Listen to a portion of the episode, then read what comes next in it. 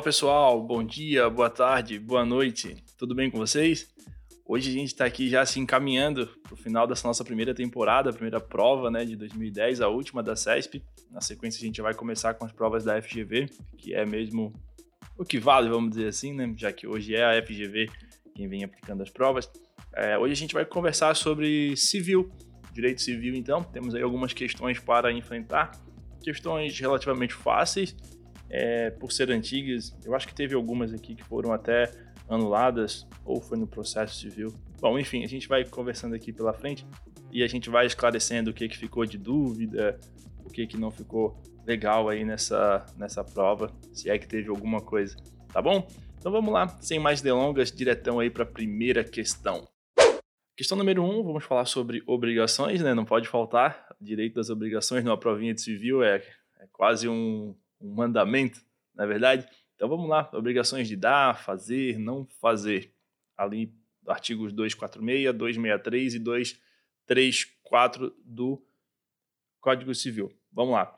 Acerca das obrigações de dar, fazer e não fazer, assinale a opção correta. Letra A. No caso de entrega de coisa incerta, se houver, antes da escolha, perda ou deterioração do bem, ainda que decorrente de caso fortuito ou força maior, a obrigação ficará resolvida, resolvida para ambas as partes. Está errada essa questão, por quê? Porque a, a, obrigação ela não envolve, perdão, ela não se resolve, né? Pois quando não pode o devedor, pois não pode alegar o devedor a perda ou deterioração antes da entrega da coisa. Enquanto está com ele, é ele que é o responsável nesse caso. Tá? Artigo 246, olha só. Antes da escolha, não poderá o devedor alegar perda ou deterioração da coisa, ainda que por força maior ou caso fortuito, tá certo? Aí vem os exemplos assim, né, tempestade, não sei o quê, não pode alegar, tá bom? Show, vamos lá. Isso nas obrigações de dar, fazer e não fazer, tá bom? Vocês sabem aí que tem é, é, é, acerca de coisa incerta, tá? Vocês sabem que vai ter aí na frente é, obrigação de dar coisa certa, daí é outra história, tá bom? Mas a gente está falando de coisa incerta, não pode alegar perda ou deterioração por motivo de força maior ou caso fortuito, tá bom? Ainda não foi feita a escolha das coisas, né? Vamos lá. A letra B vai dizer o seguinte: é, em caso de obrigação facultativa, o perecimento da coisa devida não implica a liberação do devedor do vínculo obrigacional, podendo-se dele exigir a realização da obrigação devida. Aqui está errado, pessoal, porque foca na palavra ali para vocês não esquecerem. Obrigação facultativa. Ou seja, se é facultativa, é só o devedor que pode se, se liberar daquela obrigação. Dois exemplos para vocês ocorre uma contratação de determinada coisa e aí o devedor ele tem a obrigação, aliás, a obrigação facultativa de pagar em dólar ou pagar em reais. Nessa obrigação facultativa, quem vai escolher a forma desse pagamento é o devedor, se paga em dólar ou em reais, mas ele tem que pagar, tá certo? É, um outro caso, por exemplo, aqui, é, na biblioteca, você vai lá e pega um livro. Aí esse livro, se você não entregar ele, você tem que pagar o valor daquele livro. Quem escolhe isso, na verdade, é você, tá? O devedor, o bibliotecário, aliás, o credor, ele não tem como te exigir o livro se tu facultativamente quiser ir lá e pagar. Ou seja, ou o contrário, você devolve o livro e ele fala: "Não, não, eu quero receber o dinheiro do livro". Isso é uma faculdade tua. O credor não pode te exigir o dinheiro desse, desse livro, tá? E assim, ó, nas obrigações facultativas não existem dois objetos, ou seja, a entrega da coisa, seja o livro ou aquilo que tu tem que devolver, é, e, o, ou, e o pagamento em dinheiro, por exemplo, não existem duas coisas. Então, se perde, vamos dizer, você perdeu o livro por alguma coisa, é, por, por, por não culpa tua, né? O, o bibliotecário ele não pode te exigir o livro, ele é obrigado a receber o dinheiro, entendeu? Então, assim, é, não tem como, no caso aqui da questão, podendo se exigir a realização da obrigação devida. De forma nenhuma. Por isso que se chama facultativa. Tá certo? Letra C. É divisível a obrigação de prestação de coisa indeterminada. Tá errado também, né? Porque, olha só, tá lá no artigo 263. Perde a qualidade de indivisível a obrigação que se resolver em perdas e danos, tá? Porque a obrigação é indivisível. Então, só perde essa qualidade no caso de perdas e danos. Beleza? Artigo 263.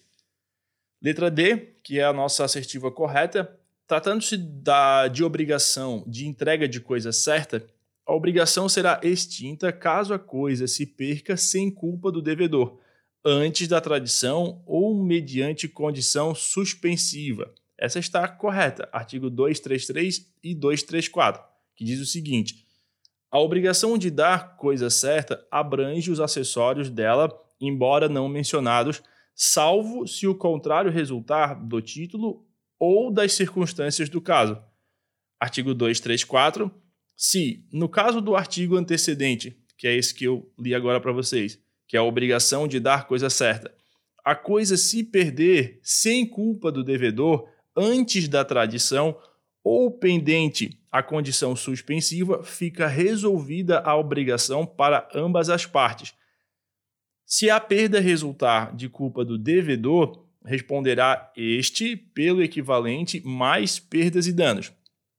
Ficou claro, pessoal? Então, assim, ó, se a coisa, na obrigação de dar coisa certa, se a coisa se perde sem culpa do devedor antes da tradição, né? Tradição é entrega, né? só para ficar mais claro, ou se pendente a condição suspensiva, fica resolvida a obrigação para ambas as partes. Resolve ali. Só que se a coisa certa se perde por culpa do devedor, aí esse, o devedor, é, responde pelo equivalente e mais por perdas e danos.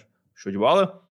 Questão número 2. Ainda em obrigações, né? agora vamos falar de subrogação, novação e dação em pagamento. Artigo 357, 441 do Código Civil. Diz o seguinte a questão. Assinale a opção correta de acordo com o Código Civil brasileiro. Letra A. A subrogação objetiva ou real ocorre pela substituição de uma das partes, sem a extinção do vínculo obrigacional.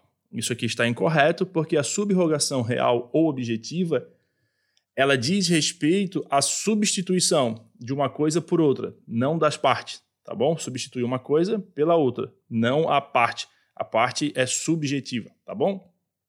Letra B. Caso o subrogado não consiga receber a importância devida, ele poderá cobrá-la do credor original. Também está incorreto, porque na subrogação, essa terceira pessoa passa a ser o novo credor dessa relação.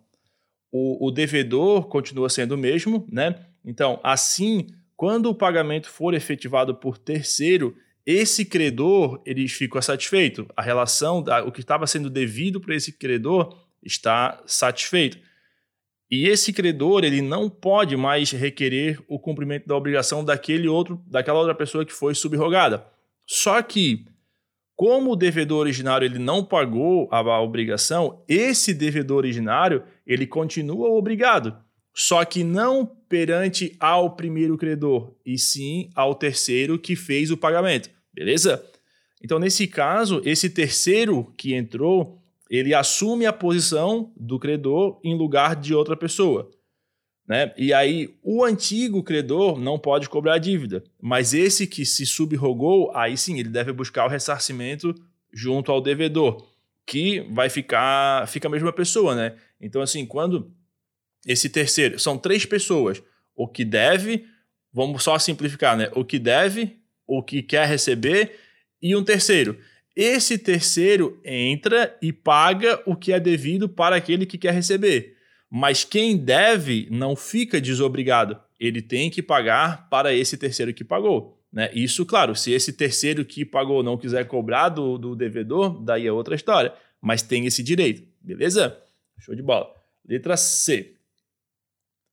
Aplica-se à dação em pagamento o regime jurídico dos vícios redibitórios. Show de bola, tá certinho, tá? Porque a dação em pagamento ela é uma forma de pagamento, só que não é direto, é indireto tá? As partes, nesse caso, elas pactuam a substituição desse objeto por outro. Então, você devia dinheiro para determinada coisa, agora não tenho mais esse dinheiro, quero te dar um carro no lugar. Pode ser? Pode. Fechou. Tá acertado. Então, acaba sendo um acordo, né? um, um contrato novo, vamos dizer assim, que é como se fosse, se assemelha compra e venda, mas não é, tá bom? Você deu outra coisa no lugar. E aí, nesse caso, é aplicado o mesmo regime jurídico dos vícios redibitórios para essa situação da dação em pagamento. Né? Uma vez que essa coisa é recebida em virtude desse contrato. Então, é, você não pode entregar, é, vou dar aqui esse carro e se ele tiver algum vício, não, tá, tá, tá liberado. Não tá, tá? O artigo 441, pessoal, ele fala o seguinte: a coisa recebida em virtude de contrato comutativo pode ser enjeitada por vícios ou efeitos ocultos que a tornem imprópria ao uso a que é destinada ou lhe diminuam o valor, tá certo?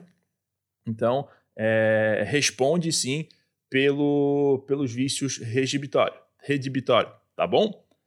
Vamos lá. Letra D. Opera-se novação quando o devedor oferece nova garantia ao credor. Aqui está errado, né?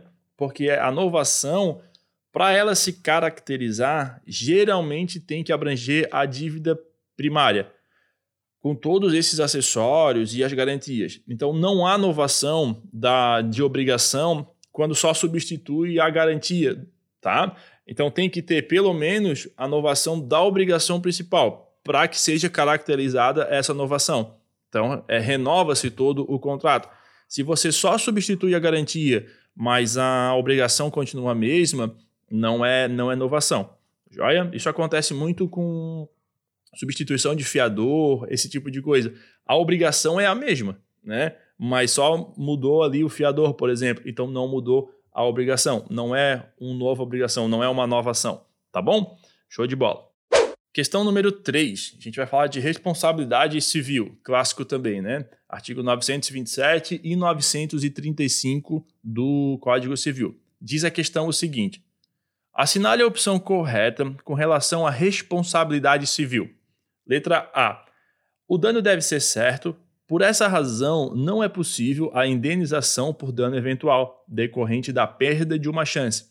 Aqui está errado, por quê? O autor do dano ele é responsabilizado quando priva alguém de obter uma vantagem ou impede a pessoa de evitar esse prejuízo. Tá? Então não se trata de prejuízo direto da vítima, mas de uma probabilidade. Essa adoção dessa teoria da perda, da chance de exigir que o Poder Judiciário é, saiba diferenciar o improvável do quase certo, bem como a probabilidade da perda da chance do lucro é, para atribuir a tais fatos as consequências adequadas. Ou seja, pessoal, a mera possibilidade, por, por quanto ali o dano potencial ou incerto, no âmbito da responsabilidade civil, em regra, ela não é indenizável, tá certo? Então, assim, é, isso vem mudando um pouquinho, tá? principalmente no direito do trabalho. Então, assim, é a perda de uma chance, a perda de um trabalho, é bem novo, não é, não são muitos juízes que vêm dando isso, né, muitos magistrados, mas lembra que essa prova ela é de 2010, então a argumentação naquela época era isso, mas é um assunto, o professor Leone lá do Damásio fala bastante disso.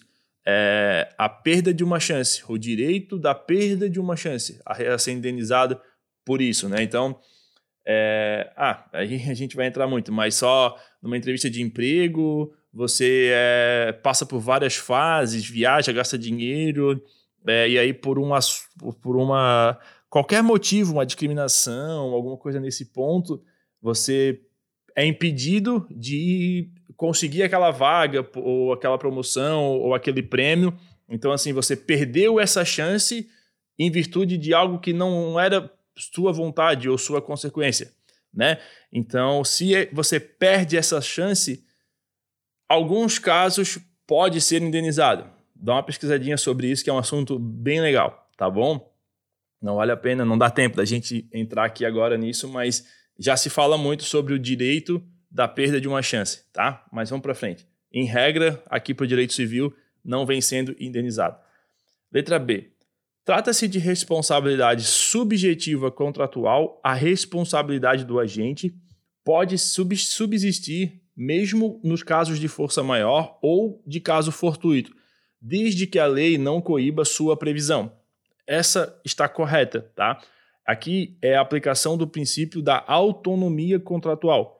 As partes possuem liberdade em contratar e podem prever a responsabilidade de um dos contratantes em caso de força maior ou caso fortuito, observadas, né, logicamente, algumas limitações legais, né, exigir algo impossível e tudo mais, não tem como, mas pode sim, é, no contrato, prever a responsabilidade por força maior, beleza? Letra C. De acordo com o regime da responsabilidade civil traçado no Código Civil Brasileiro, inexistem cláusulas excludentes de responsabilidade civil objetiva. Está errado, né? A responsabilidade civil objetiva está prevista lá no artigo 927, parágrafo único. Só que, então, nesse caso, não tem como tu afastar as, as excludentes de caso fortuito, força maior ou culpa exclusiva de terceiro, tá bom? Então tá, tá errado aqui. Não é, tem lá, é, é, previsto sim essas cláusulas, tá bom? E além disso, existe né, outras hipóteses em, em que a exclusão da responsabilidade do agente objetiva e subjetiva. E aí são as situações em que o nexo causal é afastado. Ou seja, né, ainda que haja o envolvimento do agente no evento do, do dano, ele não será responsabilizado por não ter contribuído para aquele efeito danoso ah, são três possibilidades de exclusão, que daí a gente já está careca de saber, né? Culpa exclusiva da vítima, o fato de terceiro, ou caso fortuito ou força maior, tá certo? Então, assim, é, existem sim cláusulas excludentes de responsabilidade civil objetiva no Código Civil, tá? E a letra D, por fim, a extinção da punibilidade criminal sempre obsta à propositura de ação civil indenizatória também está errado. Artigo 935. Bem claro, olha só. A responsabilidade civil é independente da criminal, não se podendo questionar mais sobre a existência do fato ou sobre quem seja o autor, quando estas questões se acharem decididas no juízo criminal. Ou seja, apenas a decisão criminal que reconhece a inexistência do fato ou que exclui a autoria obsta à propositura de ação civil indenizatória quando, contra a mesma parte. Beleza? Então, nesse caso, se lá no juízo penal for reconhecido que sim, existiu o fato, existiu o fato, né? Uh, mas esse fato, por exemplo, não constitui crime, é, a vítima pode sim, lá no âmbito civil, é, solicitar, né, requerer a responsabilização aí civil, não penal, mas civil, daquele réu, tá certo? Então, assim, como a questão ela fala que a extinção da punibilidade criminal sempre obsta à propositura da ação civil é, indenizatória, por isso que ela está errada, por causa desse sempre, tá certo? Agora, se lá no, lá no crime, lá no criminal, a, a, a decisão ela reconhece a inexistência do fato ou exclui a autoria, não, esse fato não existiu ou não foi essa pessoa causou esse fato, que foi responsável por esse fato, aí não tem como, né? Você pedir ação indenizatória contra essa pessoa por fato inexistente ou por fato que não foi ele, tá certo? Nesses casos, aí não, não gera lá a possibilidade de requerer indenização no civil. Fora isso, pode sim, beleza? Show de bola. Questão número 4. Essa questão ela foi anulada, tá, pessoal? Mas a gente vai conversar sobre ela mesmo assim. Vamos lá. Diz a questão o seguinte: acerca do direito de família, assinale a opção correta. Letra A. O casamento religioso com efeitos civis passa a produzir efeitos somente a partir da data em que é efetivado o seu registro perante o oficial competente. Eu vou ler todas, tá? Porque ela foi anulada, então a gente vai, vai direto comentar a, a letra C e a letra D. A letra B, ela fala o seguinte: a, existência de impedimentos dirimentes absolutos acarreta a ineficácia do contrato. Aqui começa o rolo, olha só. A questão, porque essa questão B, em tese, ela também está certa. Porque o casamento nulo é, em regra, ineficaz, ressalvada a hipótese de casamento putativo, que permite a produção de efeitos ao cônjuge, tá certo? Mas apenas até a data da sentença anulatória. Assim, isso quer dizer, né, que o dizer nulo, o nulo é ineficaz é correto. Então é verdadeira a questão que diz que o casamento com impedimento é ineficaz como esse casamento é nulo, ele não produz efeitos, então não poderão ser partilhados os bens, por exemplo, ressalvados os efeitos produzidos pela putatividade.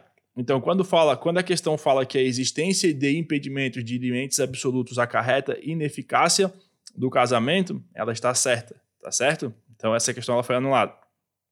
Daí tem a letra C, que foi considerada correta, que fala o seguinte: o casamento inexistente ele não pode ser declarado putativo, Aí tá certo, né? O casamento inexistente não pode. Por quê? O casamento inexistente ele nem ocorreu, então não se fala, não há que se falar em invalidade, em nulidade, etc. Porque ele não ultrapassa nem o campo da existência. Não existiu aquele casamento. O casamento putativo, ele até existe, mas ele não é válido. Então ele teve todas as formalidades normais, mas o celebrante desse casamento não podia fazer não podia fazer o casamento, por exemplo, ele não tinha, é, vamos dizer, ele não era um juiz de paz ou do cartório, ele não era, era eu, né? Eu fui lá e fiz o casamento. Não posso, então o casamento não, não valeu, tá bom? Então, nesse caso, o casamento ele até existe, mas ele não é válido, salvo a quem de boa fé esteja. Sempre tem essa questão também, aí poderia existir, tá bom? Então, portanto, para ser putativo, o casamento deve ser ao menos existente. Daí que, por outro lado, se o casamento ele nem existiu, não há como cogitar ser putativo. Por isso, o casamento inexistente não pode ser declarado putativo, tá bom? Então a letra C também está correta. E aí a letra D, vamos falar dela aqui. Olha só, é inválido o casamento contraído por coação a qualquer dos cônjuges. Aí tá errado, né? Artigo 1561. Embora anulável ou mesmo nulo, se contraído de boa-fé por ambos os cônjuges, o casamento, em relação a estes como aos filhos, produz todos os efeitos até o dia da sentença anulatória. Parágrafo 1. Se um dos cônjuges estava de boa fé ao celebrar o casamento, os seus efeitos civis só a ele e aos filhos aproveitarão, tá? E o artigo 1559, 1559, fala que somente o cônjuge que incidiu em erro ou sofreu coação pode demandar a anulação do casamento. Aí ah, isso aqui é massa. Havendo coabitação, pesquisem aí o que é coabitação.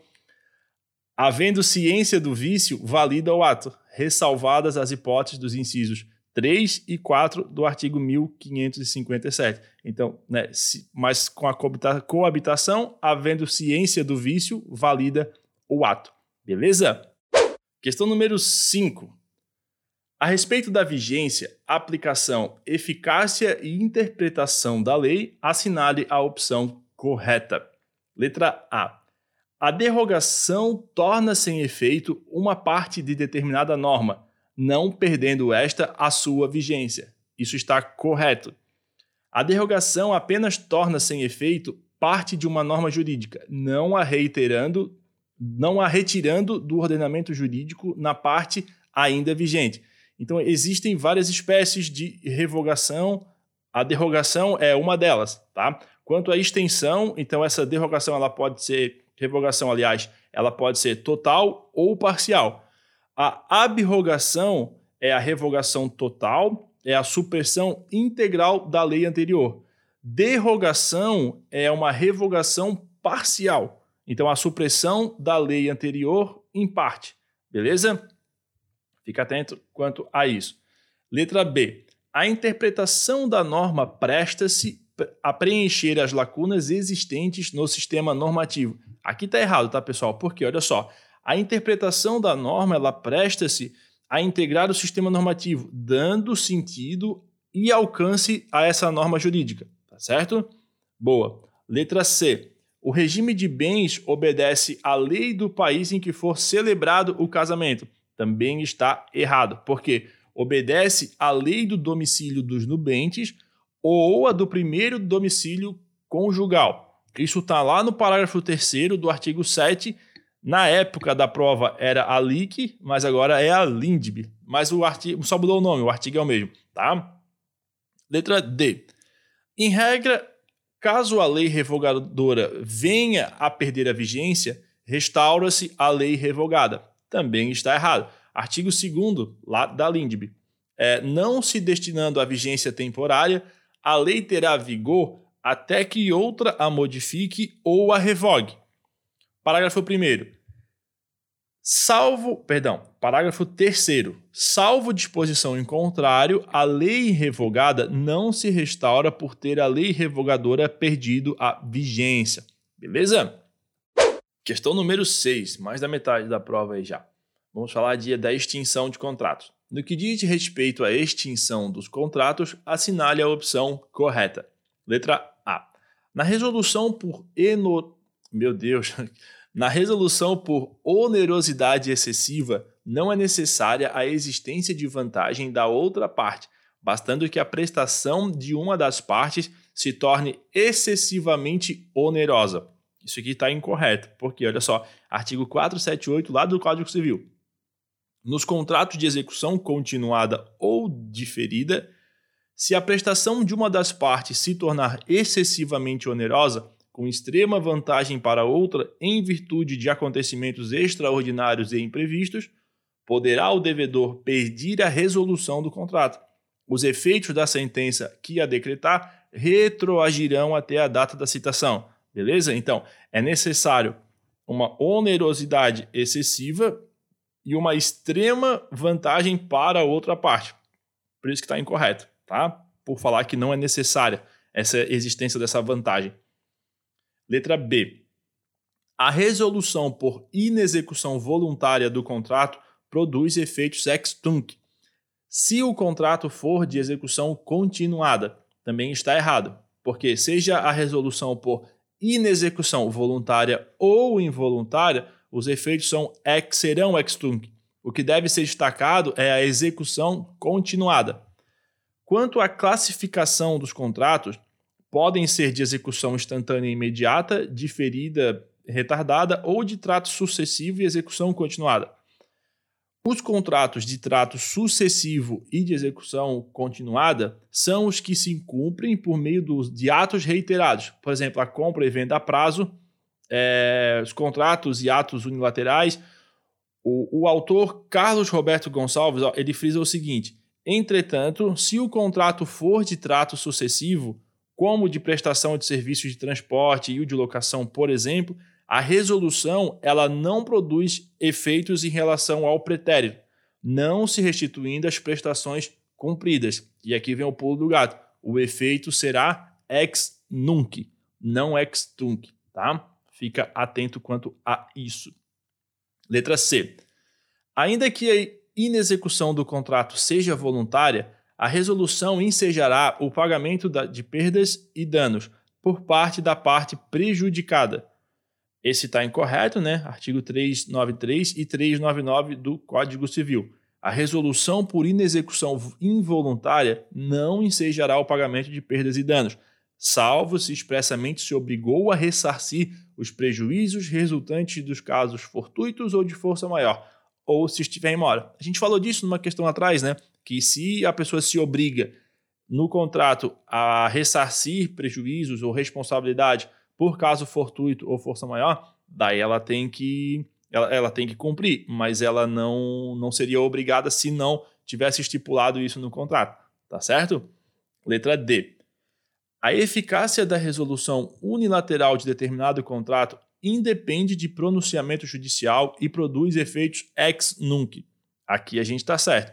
O mesmo autor que a gente falou antes, o Carlos Roberto Gonçalves, falou o seguinte: a resilição unilateral independe de pronunciamento judicial e produz efeitos ex nunc, não retroagindo, porém não retroagindo, né? Porém deve a outra parte ser notificada. Só que, pessoal, olha só, a, a, a essa alternativa D, ela gerou algum bafafá e essa questão ela foi anulada. Por quê? Porque a eficácia da resolução unilateral de determinado contrato independe de pronunciamento judicial e produz efeitos ex nunc. Essa questão ela foi anulada porque a situação é de resilição e não de resolução. Lembra desses conceitos? Então basta ver a, a, a doutrina que a gente. A, a, doutrina que tem por aí, né? São, são situações diferentes, a resilição e a resolução. A justificativa da banca sobre a assertiva, ela deu uma, deu uma enrolada, vamos dizer assim, né? Porque ela não explicou nada, ela só arguiu os candidatos sobre resolução e deu justificativa fundada na resilição. A banca se confundiu ali. Olha só a justificativa deles. A resilição unilateral do contrato está prevista no artigo 473 do Código Civil e se opera mediante denúncia notificada a outra parte com efeito ex nunc. Os efeitos se produzem independente de pronunciamento judicial, como ensina a doutrina. A resilição unilateral dos contratos não requer, para sua eficácia, pronunciamento judicial. Produz tão somente efeitos ex nunc, não se operando retroativamente, de sorte não haverá restituição das prestações cumpridas, uma vez que as consequências jurídicas já produzidas permanecerão inalteráveis. Então é isso, eles confundiram resilição com resolução. A questão foi anulada, mas só para vocês ficarem atentos ao que a essas a esses conceitos, resilição, extinção, resolução, é, são, é tudo extinção, mas o que que cada uma produz de efeitos e o que que causa cada uma dessas situações. Fique esperto, tá? Para não perder questão boba por causa disso. Vamos lá. Direito das coisas, registro de bens imóveis. A gente vai agora para a questão número 7. Assinale a opção correta com relação ao registro exigido na transmissão de propriedade de bens imóveis. Letra A. Realizado o registro do título translativo, este produzirá efeitos ex tunc, o que torna o adquirente proprietário desde a formalização do título. Está errado porque os efeitos são ex nunc, pois só a partir desse momento é que o adquirente se torna proprietário artigo 1245, caput e parágrafo 1. Letra B. Sendo o registro, no âmbito do direito nacional, meio necessário para a transmissão da propriedade de bem imóvel, sua realização importa presunção absoluta de propriedade. Essa questão está errada, artigo 1247. Se o teor do registro não exprimir a verdade, poderá o interessado reclamar que se retifique ou anule. Parágrafo único. Cancelado o registro, poderá o proprietário reivindicar o imóvel, independentemente da boa-fé ou do título do terceiro adquirente. Ou seja, mesmo ante a existência do princípio da fé pública no âmbito registral, a presunção não é absoluta, mas admite prova em contrário. Aliás, né, o próprio Código Civil ele admite a possibilidade de existência de erro no registro, permitindo a correção, lá no artigo 1247. Letra C. Vendido o imóvel a duas pessoas diferentes, será válido o registro, ainda que realizado pelo adquirente que possua o título em data mais recente. Essa questão, a letra C, ela está correta. Olha só, artigo 1246 o registro é eficaz desde o momento em que se apresentar o título ao oficial do registro e a este o prenotar no protocolo. Então, trata-se né, do princípio da propriedade, em que, se em que se terá por válido o título que primeiro foi levado à prenotação. Tá certo? Boa. Artigo 1246. Letra D. Se uma pessoa vender imóvel. Ah, perdão, pessoal. Vamos lá, letra D. Se uma pessoa vender o imóvel seu a outra e esta, por sua vez, vender a terceiro, será possível, provada a regularidade dos negócios, o registro desse último título translativo sem que se registre o primeiro. Tipo, passa direto, sem passar de um para o outro. Tá errado, né? Porque esse caso ele fere o princípio da continuidade registrária, que visa conseguir que o histórico registral de cada imóvel seja autêntico e completo, assegurando uma cadeia de titularidade. Isso é lá no artigo 195 da Lei 6015. Se o imóvel não estiver matriculado ou registrado em nome do outorgante, o oficial exigirá a prévia matrícula e o registro do título anterior, qualquer que seja a sua natureza, para manter a continuidade do registro. Beleza? Questão número 8. A respeito dos defeitos do ne dos negócios jurídicos, assinale a opção correta. Vamos lá. Letra A. A lesão é um defeito que surge concomitantemente à realização dos negócios e enseja a sua anulabilidade. Entretanto, permite-se a revisão contratual para evitar a anulação, aproveitando-se assim o negócio. Essa assertiva está correta, porque no caso de vício de lesão, o prejudicado terá duas opções: pleitear a decretação da anulação, extinguindo-se o negócio jurídico, ou buscar o reequilíbrio das obrigações, preservando com isso a avença efetuada entre as partes. Isso está lá no artigo 157. Fala o seguinte: ocorre a lesão quando uma pessoa, sobre premente necessidade ou por inexperiência, se obriga à prestação manifestamente desproporcional ao valor da, da prestação oposta. E aí o parágrafo 2 fala o seguinte: não será decretada a anulação do negócio se for oferecido suplemento suficiente ou se a parte favorecida concordar com a redução do proveito, beleza? Tem essa variável aqui ainda. Não se anula diretamente o negócio. Letra B. Se, na celebração do negócio, uma das partes induzir a erro a outra, levando-o a concluir que o negócio ia assumir uma obrigação desproporcional à vantagem obtida pelo outro, esse negócio será nulo, porque a manifestação de vontade emana de erro essencial e excusável. Aqui está errado, não é nulo, tá? Artigo 138. São anuláveis os negócios jurídicos quando as de declarações de vontade emanarem de erro substancial que poderia ser percebido por pessoa de diligência moral normal, em face das circunstâncias do negócio tá certo? Não é nulo, é anulável. Boa? Letra C. O dolo acidental, a despeito do qual o negócio seria realizado, embora por outro modo, acarreta a anulação do negócio jurídico. Falso também, por quê? O artigo 146 fala o seguinte: o dolo acidental só obriga a satisfação das perdas e danos, e é acidental quando, a seu despeito, o negócio seria realizado, embora por outro modo. Tá certo? Letra D. Tratando-se de negócio jurídico a título gratuito, somente se configura fraude quando a insolvência do devedor seja notória ou haja motivo para ser conhecida, admitindo-se a anulação do negócio pelo credor. Aqui é falso também. Por quê? Artigo 159, olha lá. Serão igualmente anuláveis os contratos onerosos do devedor insolvente, quando a insolvência for notória ou houver motivo para ser conhecida do outro contratante. Joia?